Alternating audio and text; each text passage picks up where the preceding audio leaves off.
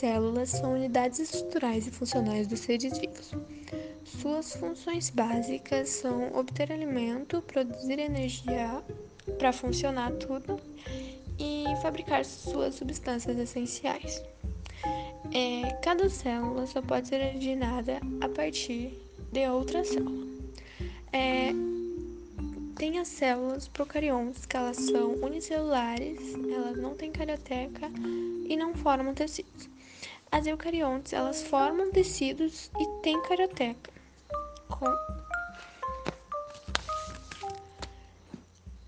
É, pulando assim. É, a mitose são células somáticas, que é o processo de divisão celular em que a célula mãe, a célula de origem, ela origina duas células filhas com a mesma quantidade de material genético. A meiose, gameta, são células reprodutoras, que é o processo de divisão celular que origina quatro células filhas com metade do seu material genético. A gametogênese é o processo de formação de gametas que ocorre em organismos geralmente dotados de reprodução sexuada. O processo de divisão é importante para os gametas é a meiose, pois esta reduz a metade da quantidade de cromossomos das células.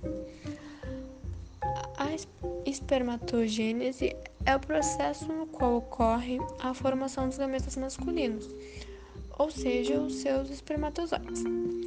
Esse processo se dá no interior das suas glândulas sexuais, que no sexo masculino são os testículos. Esse processo ocorre na puberdade até o fim da vida da pessoa, do indivíduo. Denominamos de gametogênese o processo em que são formados os gametas, tanto masculino quanto feminino. E se tratando da formação do gameta feminino, é, a gametogênese recebe o nome de ovogênese ou ovulogênese. É, as etapas. É, a ovogênese pode ser dividida em três etapas básicas, que é o período de multiplicação, o período de crescimento e o período de maturação. O período de multiplicação ocorre em sucessivas mitoses nas células precursoras dos gametas femininos. O período de crescimento, é, no período de crescimento, as ovo, ovogônias, ovo, não sei, é, começam a acumular substância reserva e aumentam o volume. Nessa etapa, elas passam a se chamar de ovócitos primários ou ovocitos, que é o 2N lá. E o período de maturação no período de maturação, inicia-se o processo de meiose. Porém, este não se completa e os ovócitos primários estacionam na prófase 1. A meiose continuará apenas, apenas após a estimulação do hormônio, que é o hormônio estimulante do folículo, que ocorre só na puberdade.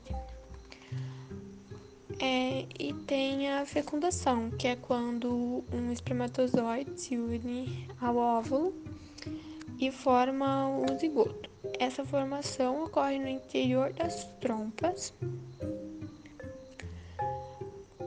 e o óvulo fecundado em seguida se encaminha para a direção do útero e aí acontece né, tudo. É... É isso. É isso, prof.